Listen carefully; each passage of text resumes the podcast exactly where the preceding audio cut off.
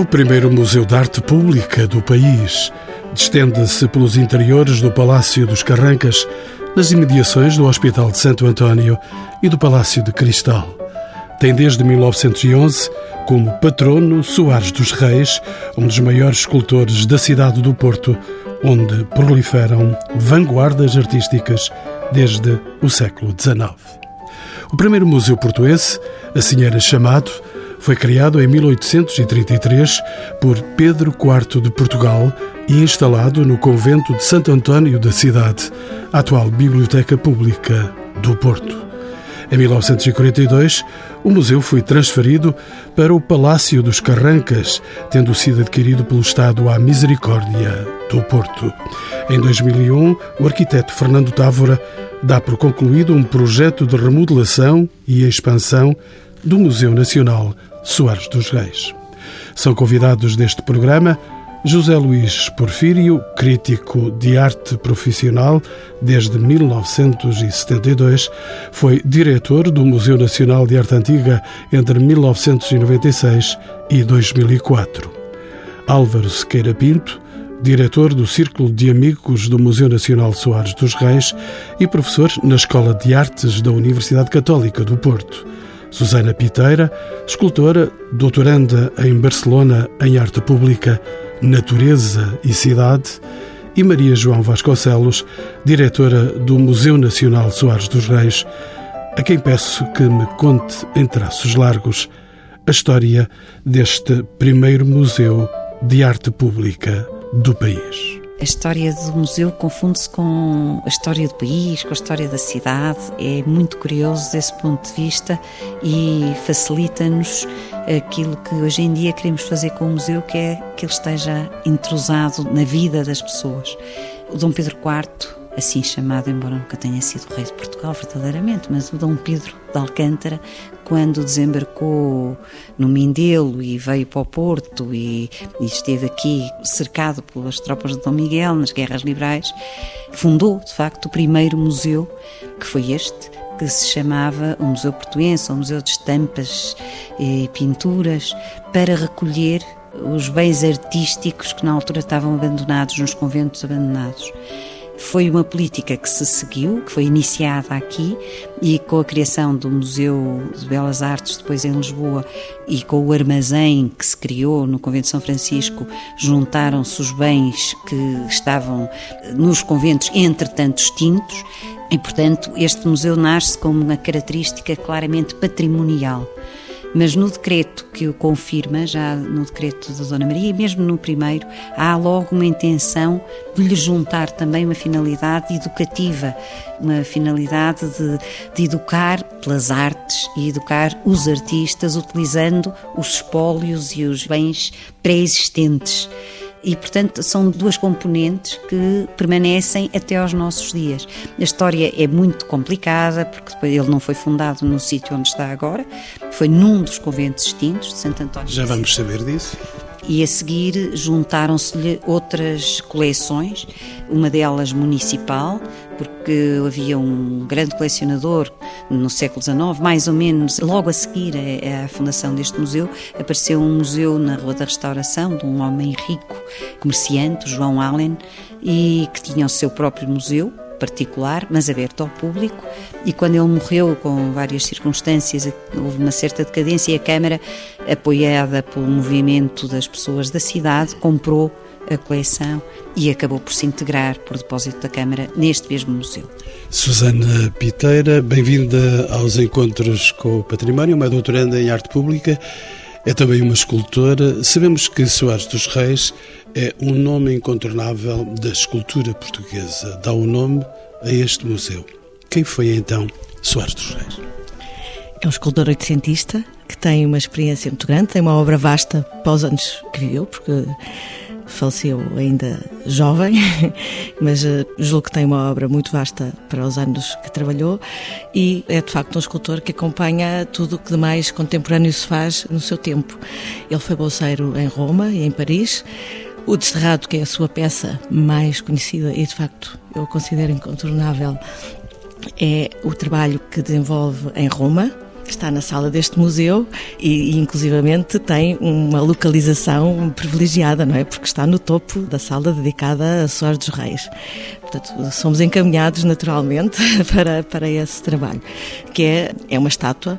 Aliás, o, o Soares dos Reis é, é referido na bibliografia mais uh, antiga e que não há tanta assim como seria talvez desejável como estatuário, que era o nome que se dava aos escultores, porque de facto a estatuária não é toda a escultura, mas foi aquilo em que Soares dos Reis mais aplicou o seu talento. Eu já que era um escultor, eu enquanto escultora também, e conhecendo a matéria pedra, porque tenho trabalhado bastante em escultura em pedra, tenho uma preferência especial pela sua escultura em pedra, porque me parece mais honesta, é muito mais sincera do que o bronze, porque é um trabalho direto. O escultor atua diretamente sobre o material. Não há como mexer nas coisas com as mãos.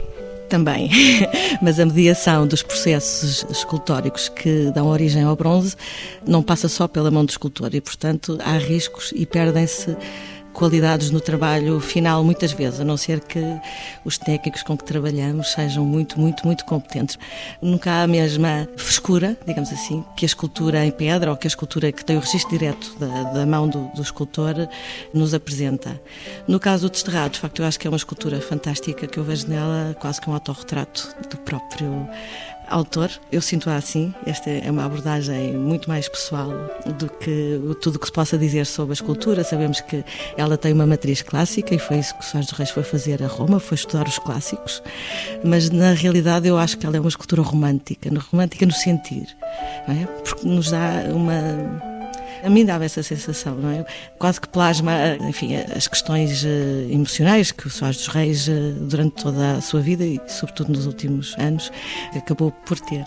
Álvaro Sequeira Pinto, bem-vindo também de novo aos Encontros com o Património. O Círculo Doutor José de Figueiredo, amigos eh, do Museu Nacional Soares dos Reis, assegura uma colaboração fundamental na valorização do museu qual é de facto o papel desta organização? Bom, o papel fundamental dos amigos do Museu Nacional Soares dos Reis, estatutariamente, é dar apoio e colaboração a todas as iniciativas e à valorização cultural do Museu Soares dos Reis. Mas, como instituição independente, o Círculo Doutor José de Figueiredo tem também a sua agenda própria, sempre ligada a atividades culturais, naturalmente, muito à cidade do Porto, a Soares dos Reis, mas muito ligado ao museu. Os amigos do Museu Soares dos Reis são, de facto, amigos apaixonados por esta casa. Como dizia há bocadinho a doutora Maria João Vasconcelos, a história do Museu Soares dos Reis é uma história riquíssima, é uma história apaixonante, é um museu que nasce em plena guerra, lá nasce em pleno cerco do Porto, que nós sabemos foi um cerco terrível, faz-nos lembrar que em pleno cerco a vida continua, há amores, há casamentos, os, filhos continuam a nascer, a vida decorre, até nascem museus. E das fileiras militares, Dom Pedro vai buscar um militar que trocara os pincéis pelas armas, que era pintor, João Batista Ribeiro, e esse vai ser o primeiro diretor dos museus. Esta história atribulada do Museu Soares dos Reis, que é apaixonante, é uma história atribulada que o Museu Soares dos Reis vai vivendo pelo seu percurso. Muda de sítio várias vezes, eh, enfim, atravessa vicissitudes da sua vida que o tornam numa casa apaixonante e que faz com que os seus amigos sejam de facto apaixonados pelo Museu Soares dos Reis. É um museu do Norte e mais um nome de peso neste programa, Dr. José Luís Porfírio, o eterno crítico de arte no Expresso. O Museu Soares dos Reis destacou-se desde o seu início pela busca de uma certa modernidade. Confirma esta afirmação. O que é que mais destacaria? Olha, não só confirmo, como posso dizer uma coisa que as pessoas esquecem muitas vezes e têm vontade de esquecer. O projeto de Serralves nasceu aqui, com a Maria Emília Amaral Teixeira, diretora, e com o Fernando Pernas, numa situação muito curiosa. Há um abaixo assinado contra o museu e fez-se uma rebaça contra o museu. E, entretanto, o Pernas, que estava já no Porto, vai a Lisboa, uma associação de críticos de arte para toda a gente escrever um mais assinado contra o museu que eu assinei criticamente dizendo que as pessoas não conheciam as verdadeiras condições, as péssimas condições em que os museus viviam nessa altura. E, entretanto, a Maria Emília fez uma coisa absolutamente genial. em vez de fazer a arruaça lá fora, venha fazer coisas cá para dentro. E nasceu um centro de arte moderna aqui dentro, com uma série de exposições, por vezes apenas duplicava as exposições feitas na Fundação Gulbenkian, mas que eram utilíssimas como informação e como formação para a cidade do Porto, e foi, de facto, Pernes é primeiro diretor de Serralves, da Casa de Serralves, e Serralves nasceu aqui. Isso é uma coisa que pouca gente sabe, muito pouca gente diz, às vezes não é conveniente dizer e vale a pena afirmar. Não há como contactar o crítico da arte do Expresso, que todas as semanas nos traz boas notícias. De novo com a diretora do Museu Nacional de Soares dos Reis. Hoje, qual é que é o papel no museu na procura e na valorização das vanguardas artísticas, doutora Maria João Vasconcelos?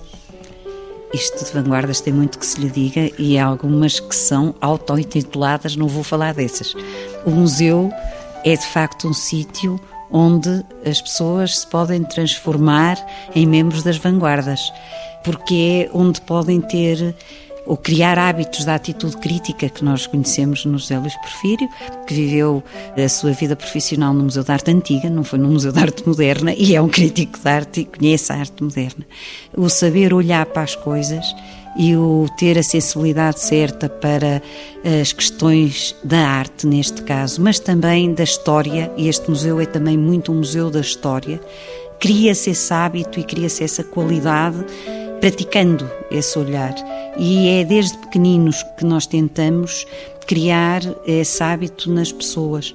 Muitos de nós que trabalhamos hoje em dia nos museus devemos a pessoas, e eu não me esqueço sempre, gosto muito de falar nisso, como a Madalena Cabral, que é uma senhora que vive agora no Porto, mas foi a pioneira dos serviços educativos nos museus, e eu frequentei o serviço educativo do Museu da Arte Antiga quando era pequena. Estou convencida que isso me marcou decisivamente no tipo de atitude que se tem no museu. Não é só no trabalhar no museu, há muitas maneiras de se trabalhar nas várias instituições e nós vemos pessoas que trabalham com competência ou com qualidade em determinadas áreas, mas não têm aquilo que o Álvaro diz da paixão dos amigos pelo museu.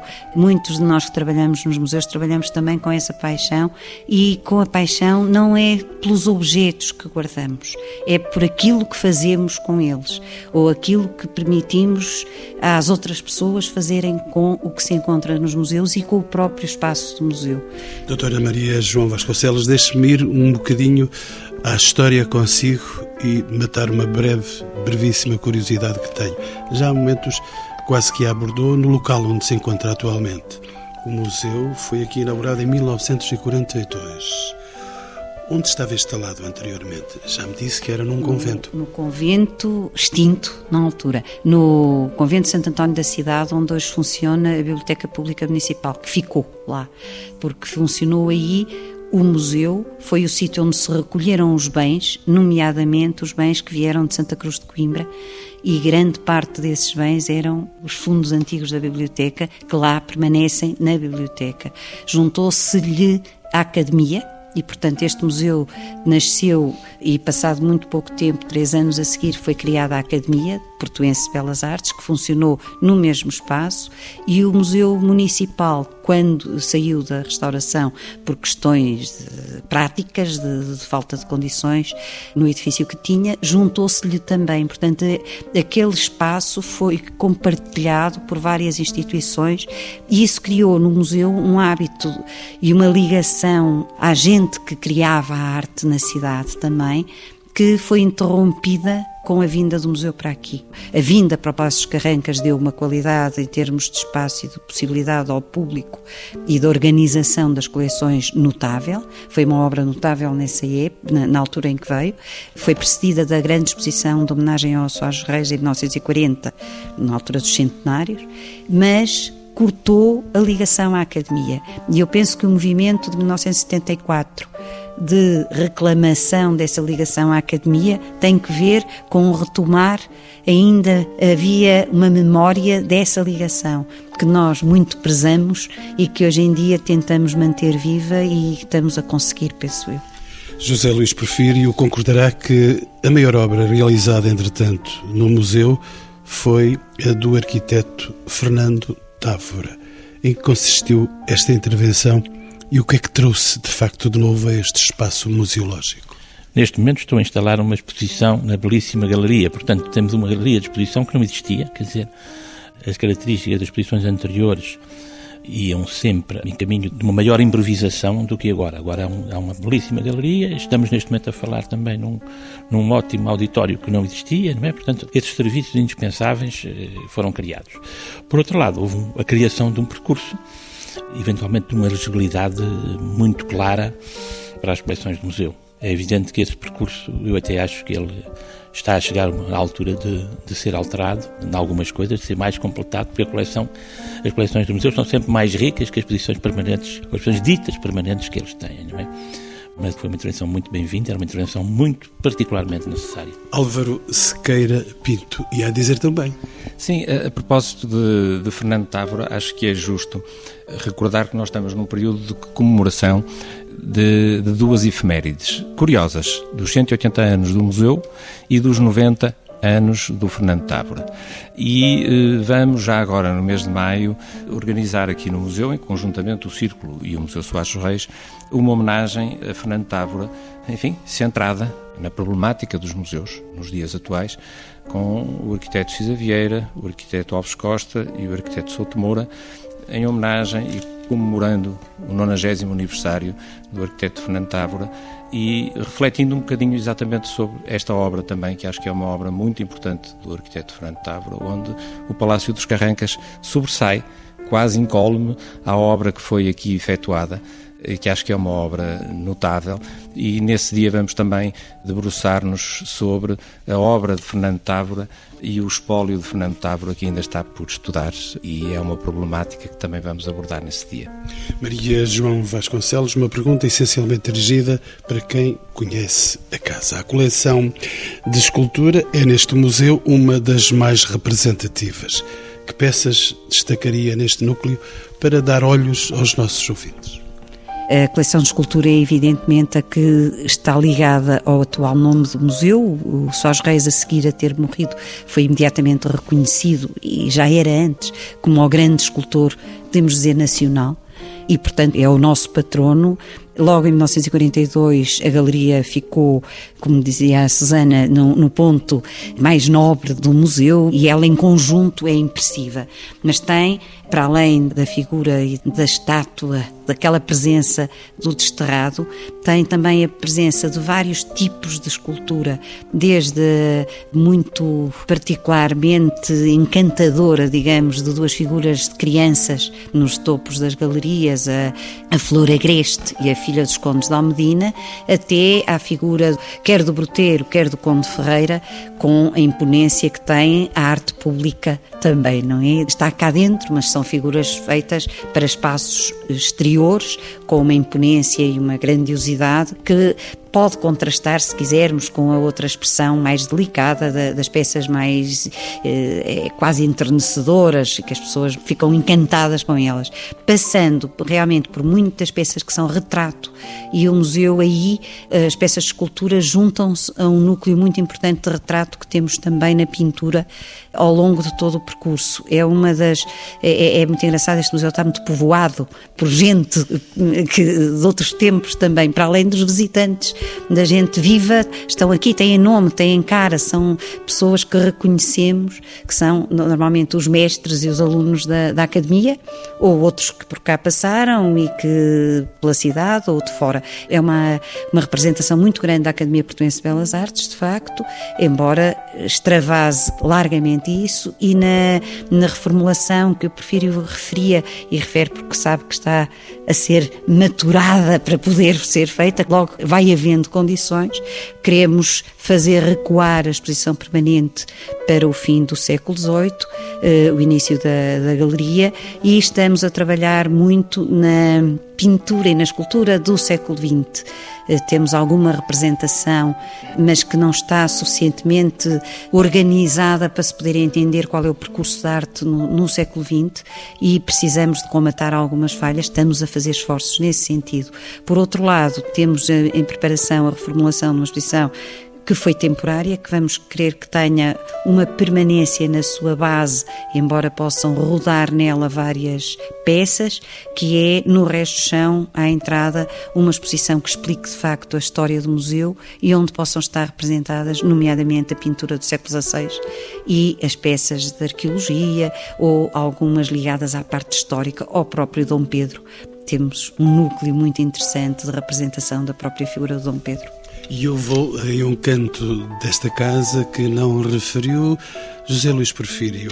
A pintura naturalista é também um dos acervos mais significativos do museu. Como é que foi formada esta coleção? Qual é de facto a sua importância? Sei que conhece bem esta coleção. Conheço bem esta coleção, até porque tive que escrever uma coisa sobre a nossa pintura e escultura do século Mais uma coisa no Expresso? Não, não, não, um livrinho. Um livrinho. Um livrinho. Meio livrinho, aliás, mas pronto. E não se pode falar sobre isso sem vir ao Museu Soares dos Reis, não é?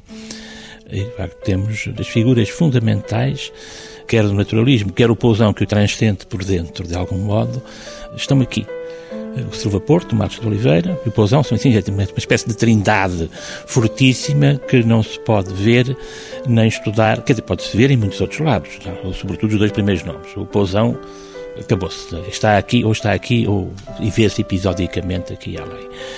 E, de facto, são pintores absolutamente fundamentais na transformação da arte em Portugal.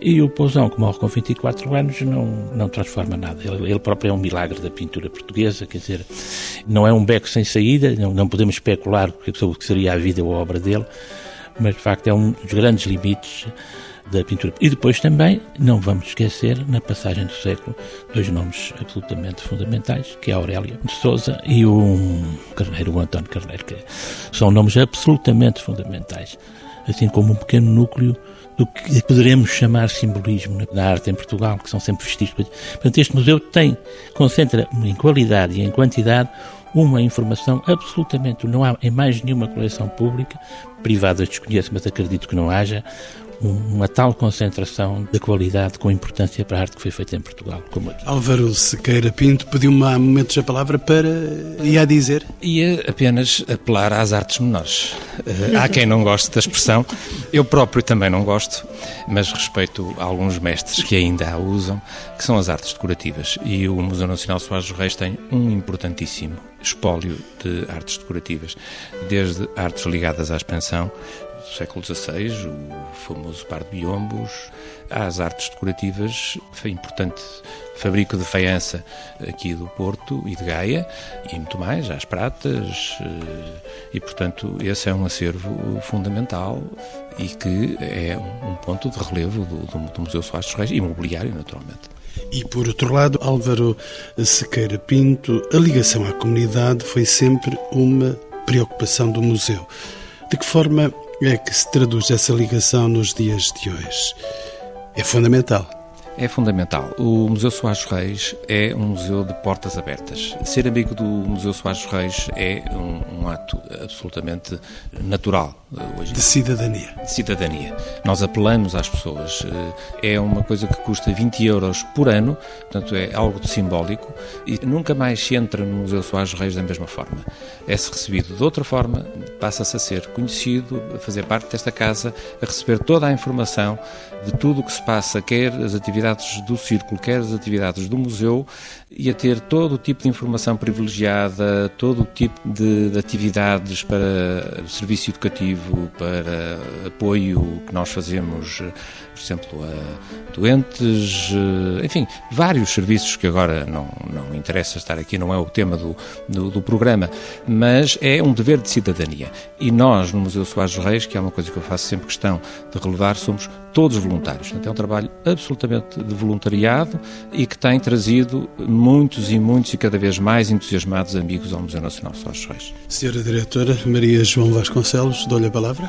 Em relação a esta questão da ligação à comunidade que o Álvaro referiu, embora ele tenha dito que não é exatamente o tema do, do, programa, mas eu penso que há aqui umas coisas que poderíamos falar e que me parece muito interessante, porque mantém de facto, digamos que uma continuidade histórica da ligação.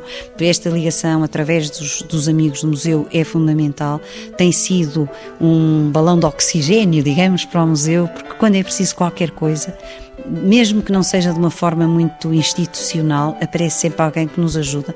O ano passado era preciso para uma exposição reformular a, a segurança com umas câmaras novas que não estavam em muito boas condições em determinado setor do museu. Apareceu um amigo do museu, através dos amigos, que ofereceu as câmaras, ofereceu o trabalho de as instalar.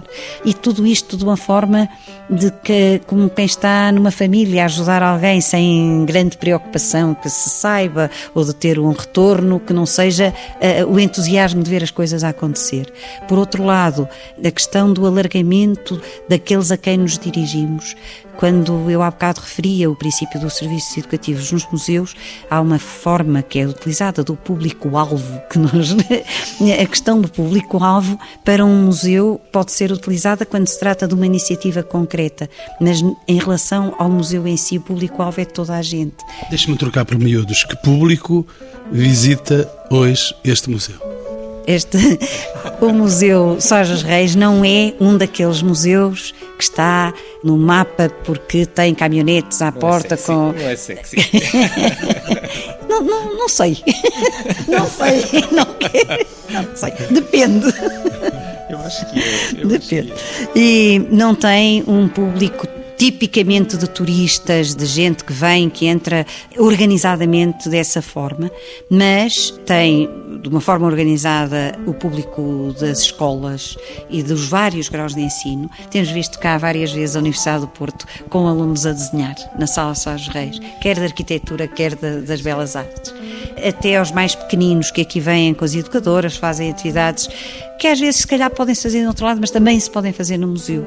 E é essa questão de utilizar o espaço do museu é, penso que é fundamental e que é um segredo das pessoas se passarem a sentir bem e poderem vir em várias ocasiões, conforme querem. E estamos também a tentar, e de uma forma muito conseguida nos últimos tempos, um contacto com pessoas que normalmente não se sentiriam aqui bem, que são pessoas que não têm autonomia para vir por si, mas que estão em centros de dia, que refiro-me às pessoas de idade e a doentes. Estamos com programas muito interessantes com doentes de Alzheimer, por exemplo, com uma experiência curiosíssima. Temos protocolos com vários serviços de saúde que aqui trazem de uma forma extraordinariamente amigável e eu, eu penso que é, pode-se usar com os museus os termos que se usa com os computadores, que é friendly. É fácil entrar no museu se as pessoas já souberem classe como é que vão ser acolhidas, porque de facto para pessoas mais frágeis a fachada de um palácio como é este é absolutamente intimidatória. Aquilo não é para mim. E quando conseguimos que isso seja ultrapassado com bastantes pessoas, depois são elas próprias que explicam isso ao resto. Portanto, o público de facto é muito variado. Temos também bastantes turistas, mas são normalmente as pessoas que preparam os seus próprios roteiros e que vêm por si, em família ou em grupos mais pequenos, ou mesmo em, em grupos académicos de fora. Então, Álvaro Sequeira Pinto, que estratégias e formas de divulgação utilizam para captar novos visitantes? Novos visitantes são necessários. São. Nós estamos em permanente comunicação. Temos alguém no círculo que, de uma forma voluntária, se ocupa dessa área e estamos, eh, de uma forma muito ampla, a fazer protocolos com todo. Por um lado, achamos que as instituições não têm que estar de costas viradas, muito antes pelo contrário. Estamos a fazer protocolos com várias instituições da cidade de relevo cultural e não apenas de relevo social, como por exemplo a Santa Casa da Misericórdia, fazer protocolos com essas instituições no sentido de divulgarmos todas as nossas atividades e multiplicarmos essa divulgação. Por outro lado, eh, junto das escolas e das universidades, protocolando também com as universidades, por exemplo, na Universidade Católica, estamos a protocolar aulas no museu, junto das peças, podendo analisar as peças, podendo ensinar aos alunos aquilo que são na prática as peças para os alunos das áreas, por exemplo, das artes de mobiliário, etc., de bateria, etc. E, portanto, indo buscar novos amigos, novos públicos, e, portanto, comunicando pelos novos meios, obviamente, e não pelos registros mais antigos e também, no fundo, muito interligados com todo o pessoal do museu. Os nossos primeiros amigos são os colaboradores do Museu Soares dos Reis. E é através deles que nós comunicamos com o público, porque são os colaboradores do Museu Soares dos Reis que dizem aos, aos visitantes do Museu Soares dos Reis torne-se amigo do museu faça parte desta casa. Essa é também uma forma de chamarmos público ao Museu Soares Reis. E cavalgando esta onda de que nos fala Álvaro Sequeira Pinto, regresso a si, Susana Piteira. A relação entre o museu e o ensino artístico fortaleceu-se com a ligação, tanto quanto sei, à Academia Portuense de Belas Artes, a partir de 1839. Hoje, que relação existe? Existe? Eu ia lhe pedir uma nota para falar justamente disso e ir um pouco atrás, quando a doutora Maria João. Eh, Aí está a oportunidade da pergunta. Está, é muito oportuna. E todos sabemos que há uma estreita colaboração com a Faculdade de Belas Artes da Universidade do Porto. Depois da academia passou a escola e de escola passou, nas últimas décadas, a faculdade de notar, como também já foi referido, que a Academia se encontrou junto do espólio, do primeiro espaço do, do museu, que é hoje a Biblioteca Pública, que se encontra em frente à atual Faculdade de Belas Artes, na Rodrigues de Freitas. E, portanto, esta é também uma história. E, e é de notar que o Soares dos Reis eh, foi um grande professor na Academia, apesar de ter fundado uma outra instituição onde ele queria fazer um ensino artístico mais fora dos, dos grilhos, das convenções e do academismo das belas artes instituídas. Isso também é de notar. E a relação, que ele o patrono e que dá o nome a este museu. Portanto, eu julgo que conforme as épocas e conforme as vontades e as pessoas, porque tudo isto é feito com pessoas, tem havido sempre uma, uma ligação que é continuada. Uma grande exposição que aconteceu em 2012, que foi premiada o ano passado pela AICA, foram os cinco séculos de desenho na coleção da FBALP, que foi uma coleção partilhada entre o Museu da, da Faculdade de Belas Artes e, e este museu. E eu espero, sinceramente, já temos tido algumas conversas, que outras ações venham a acontecer para além do momento importante de Serralves ter saído desta casa e, e que aconteceu com o Fernando Pernes, que era um respeitadíssimo e muito específico, enfim, uma pessoa muito particular, professor também da então Escola de Belas Artes. Portanto, julgo que é uma coisa desejável e que é desejada também por vários uh, intervenientes da, das, das, instituições. Espero. Susana Piteira, pergunto-lhe por uma outra iniciativa na dependência deste museu, a criação de residências artísticas é uma das atividades que o museu tem promovido recentemente como funcionam e a quem se dirigem estas residências. Hoje, o formato da residência artística é talvez eh, é uma coisa muito ampla, muito ampla. É difícil de definir exatamente o que é que pode ser uma residência, porque ela pode tomar muitas formas. E ela resulta justamente daquilo que hoje sucede na arte, que é, os nossos âmbitos de trabalho ampliaram-se de tal forma, por exemplo, quando falamos de escultura, falamos aqui de estatuária, não é? E de facto, Sós de Reis, mais uma vez, produziu muitas estátuas, fez muitas estátuas. Mas hoje a escultura também se chama o campo escultórico, que é uma coisa que se amplificou imenso, imenso, imenso. Portanto, o espaço, a construção de espaço. Isto falando só, estamos a falar só a partir da gênese da escultura. É? A escultura hoje tem momentos em que se aproxima muito da arquitetura paisagista, da, da própria arquitetura, no, nos seus processos, nas suas metodologias e nos seus formatos finais, apesar de não ser arquitetura, porque ela tem uma outra origem e outro objetivo. E, portanto, as residências normalmente são espaços onde um artista ou mais artistas se encontram num determinado local e trabalham tendo em conta esse local.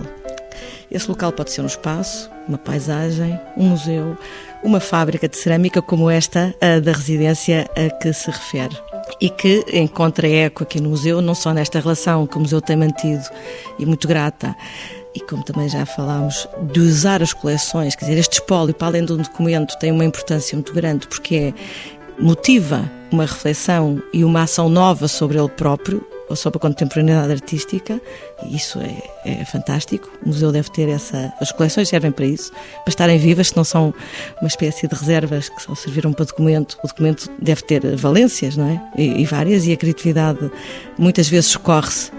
A nossa cultura artística obriga-nos, somos obrigados a ter essa cultura porque ela serve-nos para recriar, é? para refundar as coisas e, portanto, este museu aparece associado a estas residências, o que em grande parte a partir desta ideia e desta convicção que é importante uh, utilizar as coleções. Como tem uma grande coleção de cerâmica, esta residência está associada também a uma fábrica em Alcobaça e, portanto, tem também a intenção de vir a chamar à atualidade toda a história da cerâmica e ver o que é que nós hoje, criadores, podemos fazer, não só para o mundo da arte contemporânea, mas como é que podemos potenciar outras dimensões, a própria divulgação da cerâmica portuguesa, da região, enfim, coisas que as artes podem fazer sem se comprometerem ou sem ficarem uh, mancas, sem funcionarem em relação a essas coisas. Para a arte não haverá distâncias. Maria João Vasconcelos. Eu gostava de referir, e citando o Paulo Cunha Silva, quando esteve cá ontem na apresentação da, da residência, que uma das curiosidades que ele encontrou nesta oportunidade foi grande parte das obras criadas que estão aqui a ser mostradas terem sido criadas nos percursos que podemos considerar residências artísticas em Itália. O, o, o próprio desterrado foi feito em, numa residência artística e, portanto, é, é essa curiosidade que nos parece muito interessante. E nós temos uma prática em relação à residência artística, não só em relação às artes plásticas, mas como também tivemos uma, por exemplo, de teatro aqui há uns anos, que foi curiosíssima, uma peça criada aqui entre o teatro plástico e o museu, durante meses a trabalhar aqui na preparação e durante um mês inteiro foi eh, apresentada a peça à noite e com lotação esgotada, que era uma, era uma lotação pequena, eram 30 pessoas em cada noite, mas a verdade é que houve gente que não conseguiu ver a peça. E, portanto, de facto, o espaço e, a, e as coleções dos museus são motivo para muita coisa. Susana Piteira. Ia só uh, chamar as artes menores uh, a este espaço das residências, porque, de facto, se pensarmos na catalogação da coleção de faiança, é? imagino que elas teria registado como peça decorativa e logo uma arte menor. E ela dá hoje origem, é razão para nos debruçarmos sobre a criatividade contemporânea. Vamos então deixar que as artes menores cresçam. José Luís Porfírio, a exposição de Jorge Oliveira, inaugurada a 11 de abril, integra-se nessa estratégia de divulgação de que falou eh, há momentos o Sequeira Pinto. Qual é a importância desta exposição e para conhecer melhor quem foi, quem foi Jorge de Oliveira? Jorge de Oliveira foi um pintor que, nascido em Leiria, passou pela Escola de Lisboa e depois pela Escola do Porto, não concluiu em nada algum, como era costume na sua geração. Às vezes também acontece nos nossos dias. Às vezes também acontece nos outros dias, mas enfim, com outras incidências, com outras incidências. Mas eh, é um dos nossos... Realmente tem um percurso, por um lado próximo, por outro lado diferente do percurso típico dos homens da geração dele, nascido no começo dos anos 20. Começa uh, pelo neorrealismo, com muita gente, aliás foi aqui no Porto, foi companheiro do Júlio Pomar até. E depois tem uma transição que não é uma transição brusca que acontece. No... Há aqueles neorrealistas que têm uma evolução diferente, como a do próprio Pomar, como do Rogério Ribeiro, um bocadinho mais novo, mas há uma série de pintores e de outros artistas que eu costumo dar esta imagem. Adormeceram neorrealistas acordaram surrealistas. O Jorge de Oliveira não. O Jorge de Oliveira teve um ano de sofrimento, de crise, até que encontrou o caminho daquilo que chama o automatismo psíquico.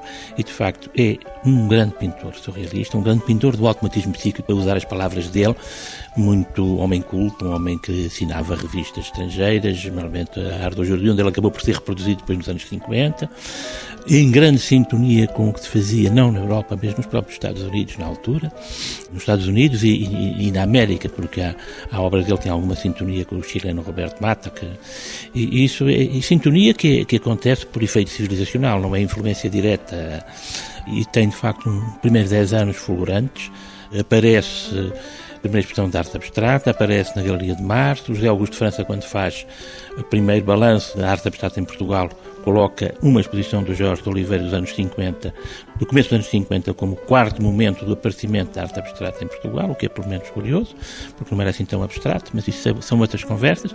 E é um homem que depois tem uma. Enfim, eh, como muita gente, dedica-se a uma atividade alimentícia, não é?